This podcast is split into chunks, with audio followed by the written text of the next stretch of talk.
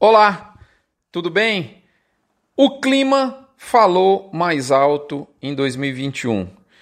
Esse é o nosso mini front número 538 que chega ao ar no final de semana do dia 15, 14 e 15 de agosto, meio de agosto. Como você sabe, é o nosso costume, é o nosso modus operandi aqui no mini front, a gente faz um consolidado dos acontecimentos mais importantes na semana recém-encerrada e nós amarramos esses fatos com possíveis desdobramentos nos preços de curto e médio prazo da cadeia pecuária. Esse é o nosso desafio semanal e eu te convido, em nome da MSD, Cargill Nutron, Vemax Fibro, UPL Pronutiva, Cicobi Cred Goiás, Boitel Agropecuária Grande Lago, Alflex, Asbran e gerente de pasto a nos acompanhar né, por essa por, por essa, essa, essa retrospectiva de o que aconteceu de importante na semana e tentando olhar sempre e ligar sempre isso ao nosso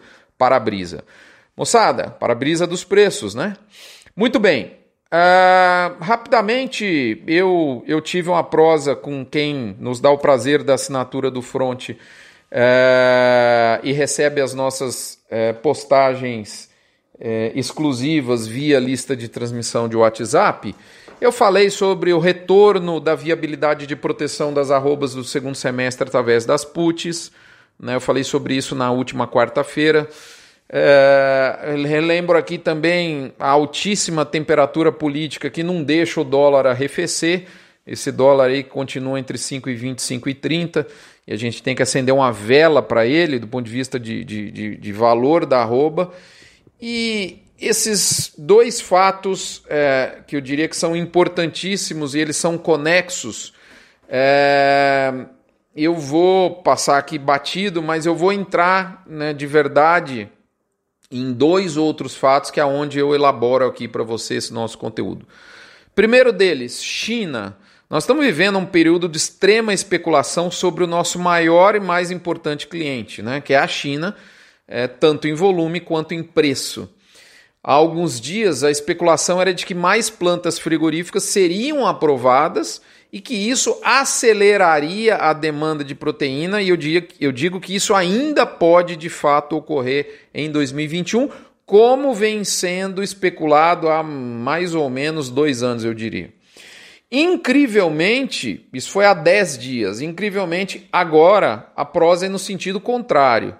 Então, a desaceleração econômica no gigante asiático está chamando mais atenção é, e está escancarando, né, e isso está sendo escancarado no arrefecimento é, é, de preços de todas as commodities, desde as metálicas, incluso as agrícolas. E mais recentemente, né, foi patrocinada é, por ocorrências da cepa delta, de casos da cepa delta, especialmente nos portos, é, é, o que, é, junto, se você juntar tudo isso, a tentativa diferente de tratar a Covid que a China está tomando, que é uma, é uma tentativa de tolerância zero, bem diferente do mundo ocidental, que parece que dá ares de endemia para pandemia, tentando desenvolver atividade econômica em convívio com o vírus que está por aí. É, tudo isso, como está sendo diferente na China. Né? A China tem tolerância zero, é, testes em massa, é, parou parcialmente o terceiro maior porto do mundo é, por conta de, de um caso de, de Covid. Uh, e essa desaceleração econômica e potencialmente medidas restritivas mais fortes, e lá funciona de maneira realmente drástica, é, tudo isso leva a turma a ter uma preocupação em termos do, do ritmo da atividade econômica e, consequentemente, do nível de demanda, obviamente, inclusive de proteína. Então, as, as perspectivas da turma do mercado passaram da euforia para preocupação. Até agora, eu diria, isso é, é, é preocupação mesmo, né? Preocupação, né? Porque apenas algumas indústrias se mostram frustradas com o ritmo mais recente aí dos, dos, dos pedidos. Eu diria que, inclusive, o início de agosto está espetacular do ponto de vista de exportação. E, e, na melhor das hipóteses, eu diria que é uma preocupação que está no ar, está fortemente no ar, mas é uma preocupação. É mais ou menos aquela história, né?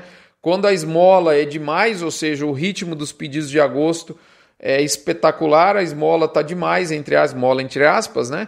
O santo desconfia, né? Aquele ditado popular. É mais ou menos assim que o mercado passou a encarar a questão China. E o segundo ponto que eu chamo a atenção são o nível das escalas. Depois de uns bons dois a três anos, a gente está vendo pecuaristas em pleno meio de agosto escalar animais com até 60 dias de antecedência. São Paulo e Goiás têm muita oferta de confinamento e o mês de outubro é de fato o destino das vagas de abate para quem tem boi de parceria, boi contratual. A causa desse espantoso fato é justamente ele, esse boi contratual, boi de parceria, no fundo, no fundo é uma forma de boi a termo. Eu até mandei um, um áudio para os assinantes do Frontes falando um pouquinho mais sobre isso, mas em resumo, é, o que a gente percebeu é que os frigoríficos se prepararam visando garantir matéria-prima para um período potencialmente dificílimo em termos de originação de gado, seja pelo preço da reposição alto, seja pelo altíssimo custo dos insumos de confinamento, principalmente os grãos, o milho. Mas esse tempo difícil parece que não virá antes de novembro, ainda que o tempo difícil do grão veio. Incrivelmente, o motivo é clima.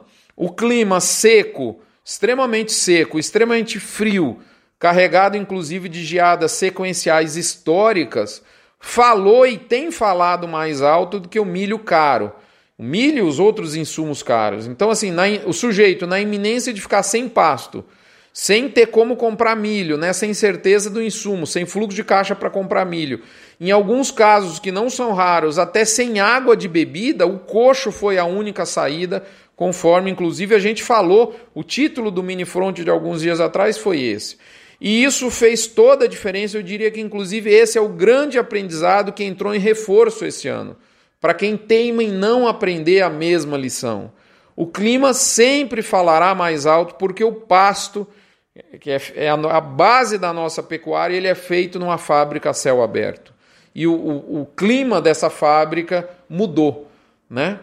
Quando a gente junta essa prosa de China com preocupação e escala mais alongada, por esses motivos que eu citei, é, qual é a conexão, como eu disse, entre esses, no início desse minifront, esses dois fatos relevantes? A questão é a seguinte, moçada, deixa eu explicar, elaborar um pouco mais isso aqui. Ter um problema de demanda com 30, 40 ou até 60 dias de escalas encaminhadas, não completamente prontas, eu repito, mas muito bem encaminhadas, é muito diferente e terrivelmente pior do que ter esse mesmo desafio de demanda com escala de uma semana, que é o padrão que a gente viveu nos últimos anos. Eu digo isso mais em tom de alerta, para que você se proteja. Não está acontecendo nenhuma tragédia de demanda, muito pelo contrário, nesse momento. A turma está só preocupada. É, mas algumas pessoas eu estou vendo que parece que se esqueceram de como é que funciona a escala mais longa. Então eu repito, não enfrente isso de peito aberto. O canal de estabilidade em que o boi se encontra é muito consistente e ele deve seguir adiante até que algo novo apareça de fato concretizado na tela do nosso radar. Qualquer tentativa de pressão até lá, até acontecer algum fato novo, qualquer tentativa de pressão, de, ou seja, de baixar o preço da arroba, não vai ser fácil de ser exitosa. Tem margem na operação de abate, notadamente para exportação, e nós não temos hoje uma pressão contundente por hora. Mas, se a demanda patinar, se essas preocupações se transformarem em fatos reais, principalmente no setor que mais oferece margem, que é a exportação da Ásia hoje, e as escalas de fato entupirem as programações em abrangência nacional, o que não ocorre hoje, isso ocorre de ponto de vista heterogêneo, tem estados com escalas extremamente curtas e difíceis e originação complicada, como é o caso do MS, por exemplo, como é o caso de estados em que tem menos cultura do confinamento, outro exemplo, Rondônia, exatamente diferente de São Paulo e Goiás, né? É, se tudo isso ocorrer, essa, essas preocupações em demanda se transformarem em fatos concretos e essas escalas começarem a ganhar volume de fato, reflexos em preços podem ser muito importantes sim. Então, assim, proteção é absolutamente bem-vinda. Essa é a conclusão que eu alertei os assinantes né, e que eu reforço aqui. Eu explico um pouco mais para os assinantes essa questão, essa dinâmica das escalas mais longas. Isso tem algumas pegadinhas, uma estratégia de frigorífico que é natural, ela faz parte, tá tudo certo, nós faríamos do mesmo jeito, não tem nada de errado com a indústria e nem com o pecuarista que que está escalando gado. Gado de confinamento, como diria o Ricardo Eis, é gado, é, é Danone perto do vencimento. O sujeito pôs um boi no coxo, o boi já não é mais dele, como eu sempre falo em palestra. O boi já é do frigorífico, só tem a data para isso acontecer. Então, é o poder né, é, comercial de aguentar uma pressão é muito pior, é muito menor do que o poder que o pecuarista tem de aguentar uma pressão a pasto, moçada. Então, assim, é Danone perto do vencimento de validade. Cuidado com isso, tá tudo bem, não, nós, não tem nada de, de, de concretizado de preocupação, além de uma preocupação, mas não encare isso de peito aberto, principalmente nesse momento que você tem, tem alternativa para se proteger. É, contate o corretor de sua confiança, esse é o recado. O nosso gado da Fazenda Terra Madre, que é o local onde a gente pratica o que a gente fala, já está com a sua pro proteção totalmente executada. Obrigado pela audiência, pela paciência. Esse é o recado. Fiquem com Deus. Até a próxima semana. Nos vemos por aqui, ou enfim, né, a hora que for importante e necessário a gente falar, em respeito ao seu tempo, que é o seu bem mais valioso, junto com a sua saúde e a sua família. Até a próxima semana. Saúde, moçada. Fiquem com Deus.